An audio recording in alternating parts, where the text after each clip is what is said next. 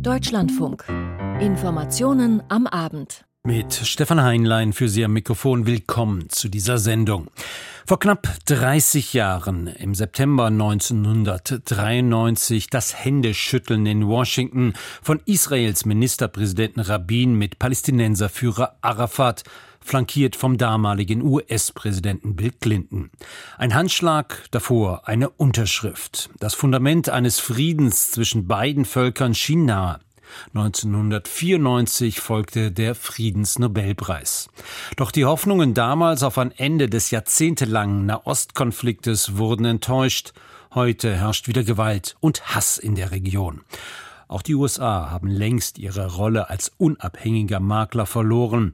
Der heute beginnende Besuch von US-Außenminister Anthony Blinken hat deshalb nur geringe Erfolgsaussichten. Aus Tel Aviv dazu Bettina Meyer.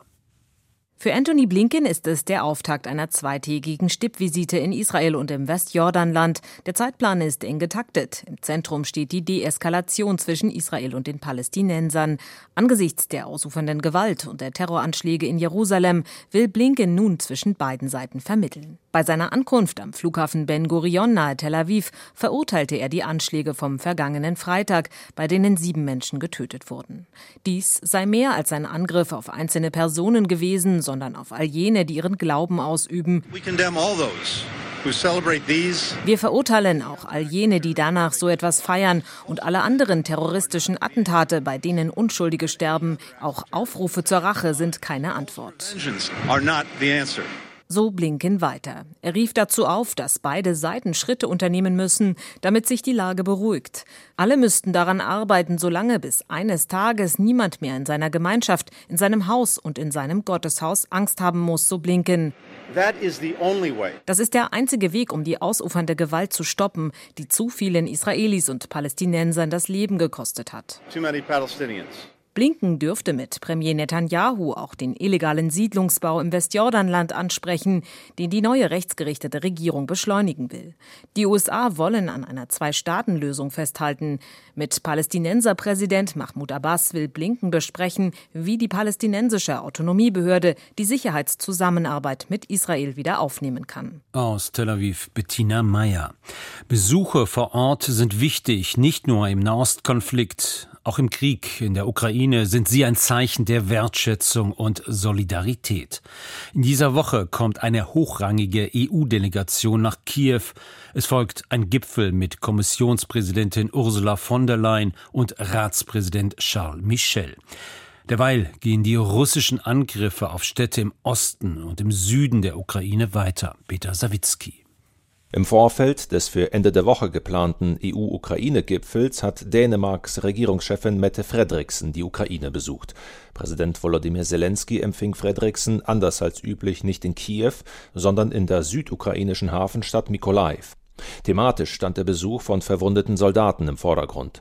Mykolaiv befindet sich unweit der Frontstadt Cherson, die im November von Russland zurückerobert wurde und seitdem regelmäßig massiv beschossen wird.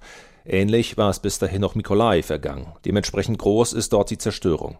Auch darum ging es beim Treffen von Zelensky und Frederiksen. Dänemark strebt demnach eine enge Unterstützung der Ukraine beim Wiederaufbau südlicher Teile des Landes an.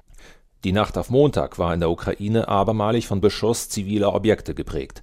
In der zweitgrößten ukrainischen Stadt Kharkiv traf eine Rakete des Typs S-300 ein Wohnhaus. Eine Person kam dabei nach bisherigen Angaben ums Leben, dazu wurden mindestens drei Menschen verletzt. Das Gebäude selbst wurde in großen Teilen zerstört. Die Ukraine macht Russland dafür verantwortlich. Auch vor diesem Hintergrund forderte Zelensky in seiner täglichen Videoansprache weitere militärische Unterstützung. Die Zeit dränge hierbei, so Zelensky, der zudem die Situation in den derzeit besonders umkämpften Gebieten der Region Donetsk als sehr schwierig bezeichnete. Soweit aus Kiew Peter Sawicki. Die stete Forderung der Ukraine nach immer mehr Waffen sorgt vor allem in Deutschland für zunehmend Unbehagen. Unter allen Umständen will der Kanzler vermeiden, Deutschland und die NATO direkt in diesen Krieg zu verwickeln. Eine schwierige Gratwanderung der Bundesregierung zwischen der Solidarität mit der angegriffenen Ukraine und der Pflicht, das eigene Land vor Schaden zu bewahren.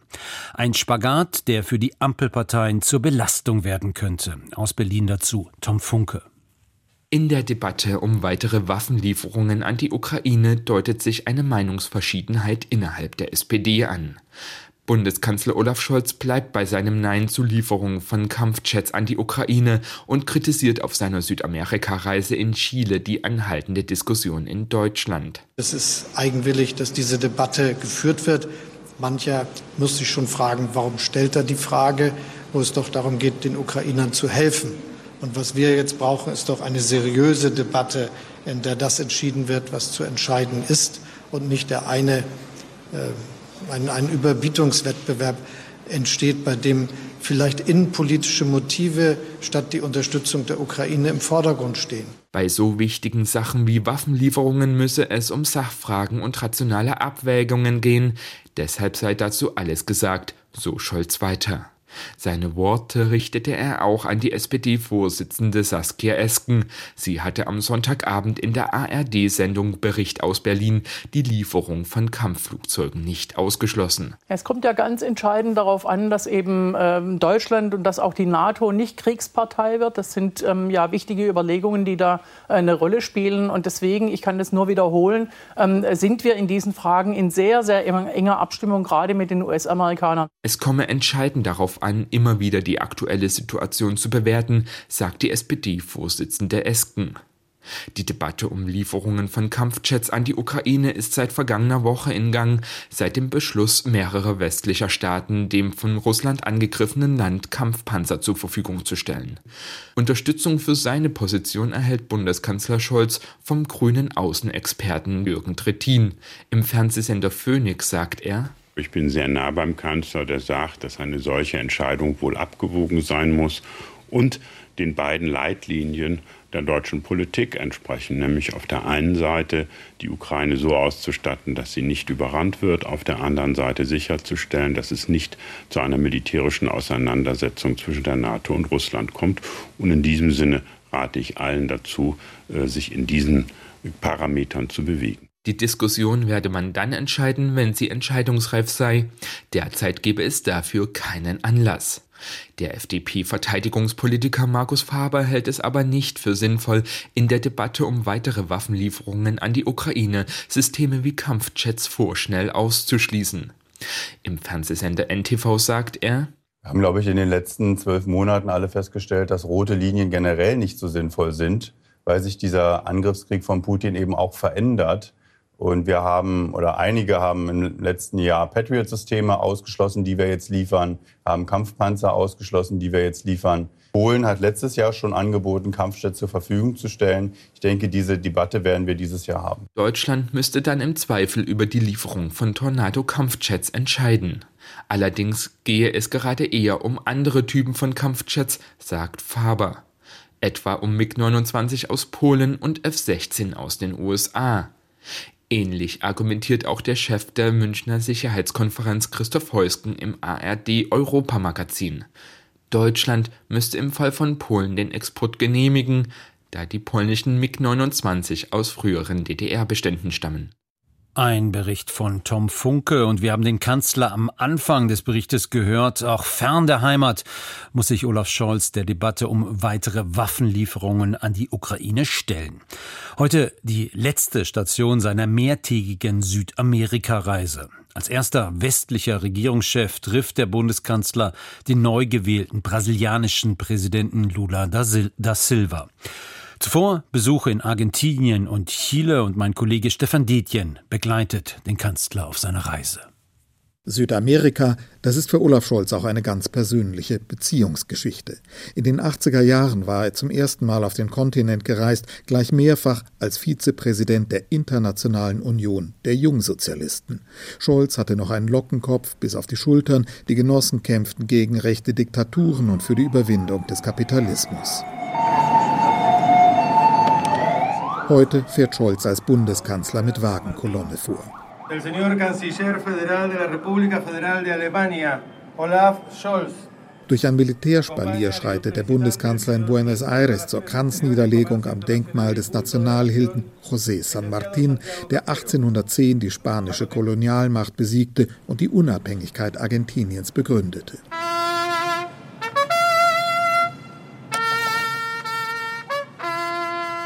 Aber Scholz schlägt noch einen anderen, persönlicheren Bogen von der Gegenwart in die Vergangenheit. Am nächsten Morgen besucht er das Denkmal für die Opfer der argentinischen Militärdiktatur, ein Park an der Küste. Der Kanzler läuft an langen Wänden vorbei, in die Namen eingraviert sind. Zehntausende wurden bis Anfang der 80er Jahre verschleppt und ermordet, junge Leute aus Flugzeugen in den Rio de la Plata gestoßen. Und wenn wir uns in der Welt umblicken und viele Diktaturen und Gewaltherrschaften sehen, dann sollten wir immer mit bedenken, sie sind mit Verschwundenen, mit Getöteten verbunden.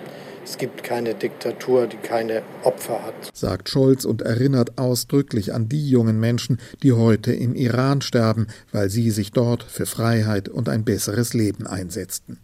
Am Nachmittag, nach einem zweistündigen Flug über die Anden, besucht Scholz in Santiago de Chile als erstes das Museum für Menschenrechte. Und ich will ausdrücklich sagen, dass mich der Besuch in dem Museum noch einmal sehr beeindruckt hat. Er hat bei mir Bilder wieder in Erinnerung gerufen von den Zeiten, die ich auch als junger Mann in Deutschland habe verfolgen können und die Bedrückung, die die Diktatur auch bei mir und vielen anderen in unserem Land hinterlassen hat. Die Erinnerung an die lateinamerikanischen Freiheitskämpfer, die Scholz als junger Sozialist kennenlernte, wirkt wie ein bewusst gesetzter Kontrapunkt zur Agenda des Bundeskanzlers. Para continuar, nun kommen wir zur Unterzeichnung einer Kooperationsvereinbarung der Nationalen Kupfergesellschaft Chiles und der Arubis AG aus Deutschland. Als Regierungschef ist Olaf Scholz auch als Handlungsreisender unterwegs.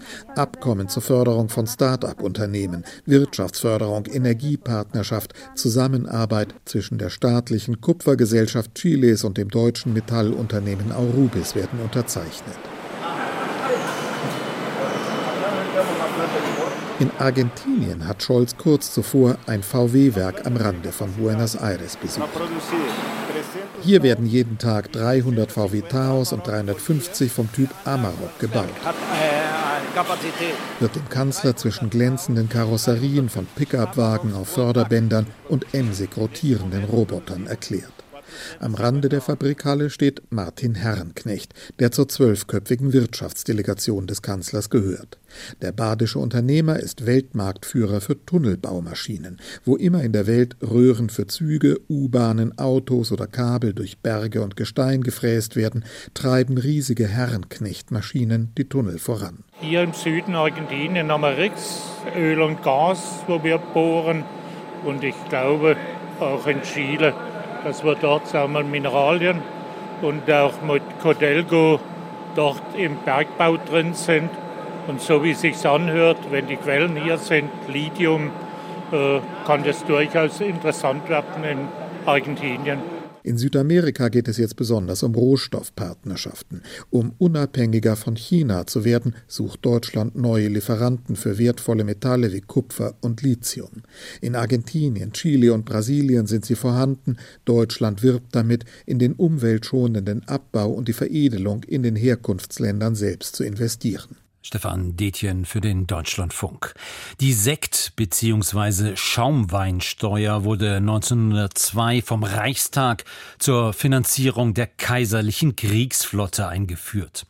Auch wenn Kaiser und Kriegsflotte inzwischen Vergangenheit sind, werden wir in abgewandelter Form noch heute mit dieser Steuer zur Kasse gebeten. Auch der Solidaritätszuschlag war nie als ewige Steuer gedacht. Doch fast 30 Jahre nach der Einführung ist kein Ende der Abgabe in Sicht. Ein Versuch, den Soli vor Gericht auszuhebeln für alle, ist vorerst gescheitert. Aus Berlin Volker Findhammer.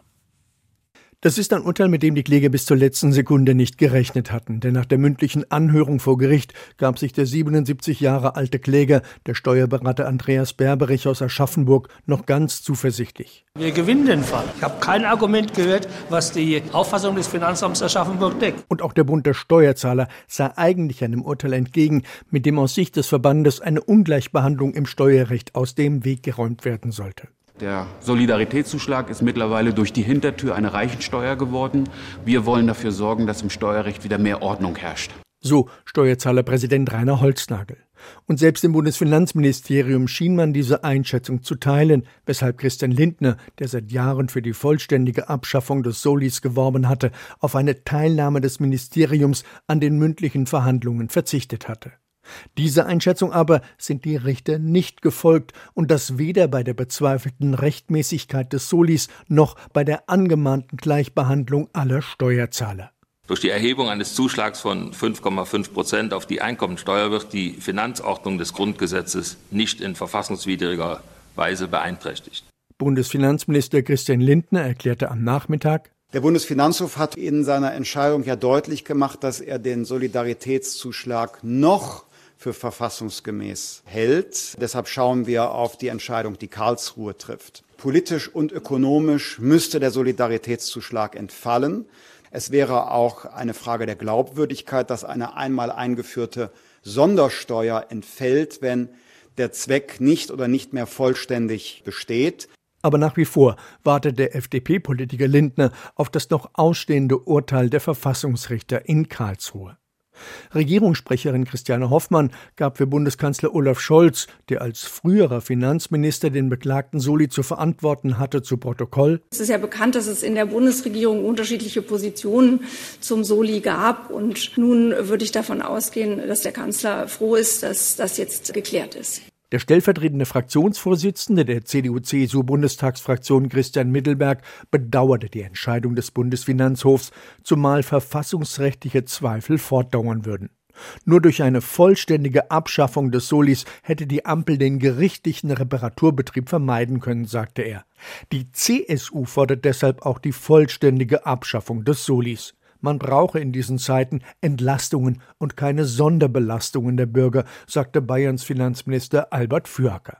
Auch für Peter Böhringer liegt der Ball jetzt im Feld der Politik. Der Soli sollte nun auf politischem Wege beendet werden, fordert der AfD-Finanzpolitiker. Dagegen sehen sich Politiker von SPD und Grünen bestätigt, zumal die finanziellen Herausforderungen inzwischen ganz andere seien. Der Einnahmeausfall, den ein Wegfallen des Solis bezeichnet bedeuten würde, wäre in der angespannten Haushaltslage, die wir uns gerade finden, ein Problem für den Haushalt, aber auch für sehr viele Menschen in diesem Land. Deshalb ist das für uns eine gute Nachricht. Sagt die grüne Parteivorsitzende Ricarda Lang, wohl wissend, dass die politische Debatte nach diesem Urteil neuen Schwung bekommen wird. Volker Findhammer. Eigentum verpflichtet und kann stellenweise auch mit einigen Mühen und reichlich Ärger verknüpft sein, vor allem dann, wenn Eigentümer es mit dem Fiskus zu tun bekommen. Aktuell brüten viele Immobilienbesitzer noch über ihre Grundsteuererklärung. Die Uhr tickt, morgen endet die Frist. Aus Berlin Johannes Kuhn. Wer zu spät kommt, den bestraft das Finanzamt wohl noch nicht. Das verspricht zumindest Brandenburgs SPD-Finanzministerin Katrin Lange in der ARD für ihr Bundesland. Unsere Finanzämter werden jetzt nicht die ganz großen Geschütze auffahren, sondern wir werden dann nach einer gewissen Zeit ein Erinnerungsschreiben absenden und dann werden wir weitersehen. So werden es auch Finanzbehörden fast aller anderen Bundesländer halten. Mittelfristig droht allerdings ein Verspätungszuschlag. Der kann bei monatlich 0,25 Prozent der Grundsteuer oder mindestens 25 Euro liegen. Gut ein Drittel der Immobilienbesitzer und Besitzerinnen hat die Grundsteuererklärung bisher noch nicht abgegeben, trotz einer dreimonatigen Fristverlängerung. Angesichts von 36 Millionen Immobilieneigentümern seien sieben Monate ohnehin sehr optimistisch kalkuliert gewesen, sagt Hartmut Schwab, Präsident der Bundessteuerberaterkammer. Steuerberater verzeichneten in den vergangenen Wochen einen Anstieg von Grundsteueraufträgen. Schwab verweist darauf, dass Steuerberater auch ohne die Grundsteuer stark ausgelastet seien. Wir haben in den letzten zwei Jahren, kann man sagen, so viel zusätzliche Aufgaben zu bewältigen gehabt, dass wir diese Aufträge zwar machen, aber wir hätten sie auch gerne nicht gemacht. Die Softwareprobleme aus dem vergangenen Sommer sind inzwischen zwar behoben, Unklarheiten aber blieben, sagt Andrea Schmidt-Förster vom Bund der Steuerzahler Baden-Württemberg. Sie hält Seminare zur Grundsteuererklärung.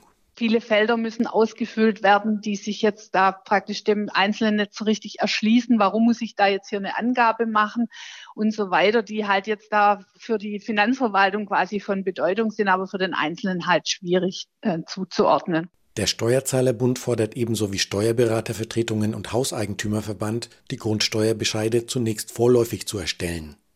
Denn bereits jetzt seien viele Immobilienbesitzer unsicher, ob ihre Bescheide rechtmäßig seien. Zudem gibt es bereits Grundsatzklagen. Andrea Schmidt-Förster vom Steuerzahlerbund. Das würde natürlich sowohl für die Verwaltung große Erleichterung äh, bedeuten, als auch für die Steuerzahler und auch die Steuerberater natürlich, äh, wenn jetzt hier nicht massenhaft Einsprüche eingelegt werden müssten, sondern eben diese Bescheide vorläufig erlassen werden würden, weil dann würde eben der Einspruch nicht nötig sein. Das Verfahren ist doch deshalb umstritten, weil die Grundsteuerdaten den Grundbuchämtern eigentlich schon vorliegen allerdings nicht gebündelt und nicht in einem einheitlichen digitalen Format. Dass die Steuerpflichtigen mit ihrer Meldung quasi die Arbeit der Verwaltung übernehmen müssten, das hatte der Normenkontrollrat bereits 2019 in einem Gesetzesgutachten kritisiert. Johannes Kuhn. Innerhalb von Parteien muss es Meinungsvielfalt geben. Allerdings definiert jede politische Gruppierung auch Grenzen, innerhalb derer sich der Diskurs zu bewegen hat. Wird diese Grenze bewusst überschritten, droht ein Parteiausschluss. Bei Hans-Georg Maaßen ist dies offenbar jetzt der Fall. Gudula Geuter. Die CDU verschärft den Ton. Am Mittag setzte das Präsidium dem früheren Verfassungsschutzchef Hans-Georg Maaßen einstimmig ein Ultimatum für den Parteiaustritt. Gleichzeitig forderte das Gremium CDU-Mitglieder auf, die Werteunion zu verlassen, zu deren Vorsitzendem Maaßen am Wochenende gewählt worden war.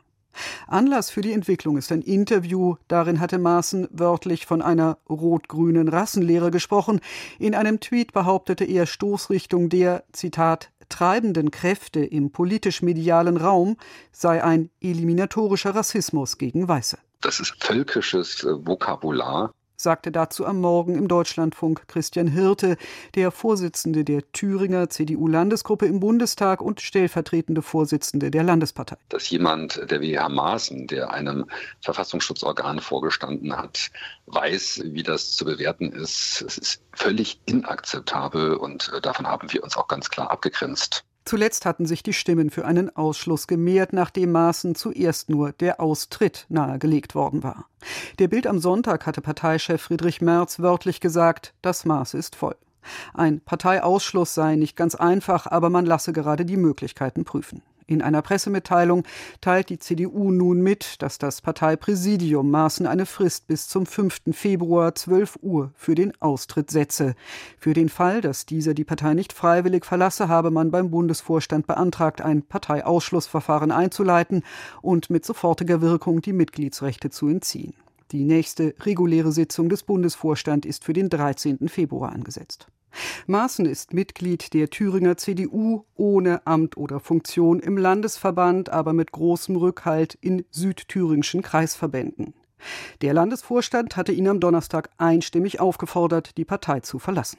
Die Werteunion hatte Maaßen am Wochenende mit 95 Prozent der abgegebenen Stimmen zu ihrem Vorsitzenden gewählt. Die Gruppierung, die keine Gliederung der CDU ist, besteht nach eigenen Angaben zu 85 Prozent aus Mitgliedern der Partei. Maaßen hatte nach der Wahl von einem Linkskurs der derzeitigen Parteiführung gesprochen und sich für einen, Zitat, Bruch mit der desaströsen Merkel-Zeit ausgesprochen. In einer Pressemitteilung der Werteunion nahm diese Maaßen in Schutz, unter anderem gegen Äußerungen von Maaßens Nachfolger als Chef des Bundesverfassungsschutzes Thomas Haldenwang. Der hatte im Deutschlandfunk unter anderem gesagt, Wir haben Analysen dazu eben auch wahrnehmen können von Felix Klein, dem Antisemitismusbeauftragten der Bundesregierung, der hier eindeutig antisemitische Inhalte eben auch sieht, dass diese Einschätzung teilt auch der Zentralrat der Juden in Deutschland. Diesen Bewertungen schließe ich mich an. In der CDU-Pressemitteilung heißt es nun vorsichtig, Maaßen gebrauche immer wieder die Sprache aus dem Milieu der Antisemiten und Verschwörungsideologen bis hin zu völkischen Ausdrucksweisen. Zur Werteunion heißt es wörtlich, wer Mitglied der CDU ist, kann nach unserem Verständnis nicht gleichzeitig Mitglied in der sogenannten Werteunion sein. Und weiter, spätestens seit der Wahl von Herrn Dr. Hans-Georg Maaßen muss sich jeder ihrer Mitglieder die Frage stellen, wo seine politische Heimat ist. In diesem Sinn hatte sich nicht nur Christian Hirte geäußert mit dem Zusatz Ich glaube, es ist eher parteischädigend, was nicht nur Herr Maaßen, sondern auch diese Werteunion betreibt. Ein Bericht von Gudula Geuter. Die Kommunen wollen künftig in eigener Verantwortung ein stadtweites Tempo 30 einführen können. Es dürfe nicht immer Jahre dauern, bis sich etwas ändere, so der Deutsche Städtetag. Doch Verkehrsminister Wissing sieht keinen Handlungsbedarf. Aus Berlin Jan Zimmermann. Ausnahmen ja, aber generell Tempo 30 in Städten und Gemeinden nein, so die Position von Verkehrsminister Volker Wissing. Er verweist auf die bestehenden Möglichkeiten der Kommunen, Tempo 30 einführen zu können, dort, wo sie es für sinnvoll erachten. Bisher können Städte und Gemeinden so ein Tempolimit einführen, wenn eine Gefahrensituation vorliegt, aus Gründen des Lärmschutzes und der Luftverschmutzung sowie vor besonderen Einrichtungen wie Kindergärten und Schulen. Laut eines Sprechers des Bundesverkehrsministeriums Bundesministeriums würden derzeit Vorschläge aus den Ländern zum Thema geprüft. Der Verkehrsminister sei offen für Vorschläge, lehne aber ein generelles Tempolimit von 30 Stundenkilometern innerorts weiterhin ab. Auf Haupt- und Durchgangsstraßen könnte der Verkehr sonst nicht mehr flüssig fließen, so die Befürchtung. Der Deutsche Städtetag spricht sich dafür aus, dass die Kommunen künftig eigenständig entscheiden können, ob sie stadtweit Tempo 30 einführen wollen. Unterstützung dafür kommt von den Grünen. Parteichefin Ricarda Lang plädiert für mehr mehr Rechte für die Kommunen, die Verkehrswende inklusive Tempo 30 auf den Weg zu bringen. Informationen von Jan Zimmermann. Lange galt Tunesien als ein Musterland der Demokratisierung in Nordwestafrika. Doch vor etwa anderthalb Jahren rief der Präsident den Notstand aus, riss weite Teile der Macht an sich und setzte Regierungschef und Parlament ab. Seitdem wird das Land zunehmend autoritär regiert. Nun die zweite Runde der Parlamentswahl, doch die Beteiligung ist gering. Anne Bayer berichtet. Wieder hat kaum jemand gewählt, nur 11,3 Prozent. Das ist wie beim ersten Durchgang der Parlamentswahl im Dezember sehr wenig. Auch dieser Mann in einem Café in der Hauptstadt Tunis hat seine Stimme nicht abgegeben. Es gab in letzter Zeit so viele Wahlen, dass ich diesen ganzen Leuten nicht mehr vertraue. Und ich glaube, das geht nicht nur mir so. Das höre ich von vielen Leuten, die sich von dem ganzen Thema abgewendet haben. Das Vertrauen in den Präsidenten Said ist verschwunden. Viele Menschen in Tunesien sind frustriert und politikverdrossen. Die Zustände im Land sind desolat. Knapp vier von zwölf Millionen Tunesiern sind von Armut betroffen. Als Präsident Sayed 2019 an die Macht kam, war die Stimmung noch anders. Er war vielversprechend, ein pensionierter Juradozent, viele setzten Hoffnungen in ihn. Sein großes Projekt, Tunesiens komplettes politisches System ändern, zum Beispiel auch das Wahlsystem. So gab es bei dieser Wahl keine Parteilisten mehr, sondern erstmals Einzelkandidaten. Zumindest für diese Wählerin eine gute Idee. Ich bin gekommen, weil ich will, dass sich Tunesien verändert, dass es erfolgreich wird. Dafür brauchen wir wieder ein Parlament, das Entscheidungen trifft. Und dass dort keine Parteien mehr vertreten sind, ist umso besser. Denn die haben uns wirklich nichts gebracht, sondern sich nur um ihre Posten gekümmert. Doch der Großteil der Bevölkerung sieht das anders. Schon vor der Wahl hatten Oppositionsgruppen und Parteien aufgerufen, die Wahl zu boykottieren. Sie werfen dem Präsidenten unter anderem vor, mit seiner neuen Verfassung das Parlament und die Gewaltenteilung schwächen zu wollen. Denn Said kann nun auch ohne Zustimmung des Parlaments die Regierung ernennen und entlassen. Etwa 90 Prozent der tunesischen Bevölkerung haben diesem Theaterstück den Rücken gekehrt und damit gezeigt, dass sie sich weigern, sich an diesem Putschprozess zu beteiligen, der sie in keiner Weise repräsentiert. Der Präsident des FNS, ein Zusammenschluss verschiedener Oppositionsparteien, Ahmed Neji Chebi, fühlt sich nach dem Wahlausgang bestätigt. Präsident Said müsse endlich einsehen, dass es Zeit sei zu gehen. Doch zur desaströsen Wahlbeteiligung äußert sich der Präsident nicht. Damit mache es sich der Präsident aber zu einfach, so Mehdi Ölös, Jurist und Analyst im Recherchezentrum Legal Agenda in Tunis. Euh, All das schwächt ihn sehr. Und natürlich war seine Reaktion Ablehnung. Und er weigerte sich einfach, das Scheitern seines Projekts zuzugeben und er ergriff die Flucht nach vorne. Doch was heißt das für den Präsidenten und seine politische Zukunft? Bedeutet die niedrige Wahlbeteiligung auch im zweiten Durchgang jetzt sein Aus? Löch schätzt das so ein. Noch nicht, aber wahrscheinlich schwächt ihn das so sehr, dass auf jeden Fall die Opposition, ob politisch oder gesellschaftlich, hofft, ihn so bald wie möglich loszuwerden. Das endgültige Wahlergebnis wird Anfang März erwartet. Mal sehen, welche Schlüsse Präsident Said bis dahin aus dem Wahlergebnis gezogen hat, beziehungsweise ob er überhaupt welche daraus ziehen wird. Die Wahl in Tunesien, ein Bericht von Anne Bayer am Ende dieser Sendung. Nach dem Hintergrund und den Nachrichten unsere Kommentare um 19.05 Uhr, unter anderem zum Fall Maaßen und auch eine Meinung zum heutigen Urteil in Sachen Solidaritätszuschlag. Für Ihr Interesse dankt Stefan Heinlein. Ich wünsche Ihnen noch einen schönen Abend.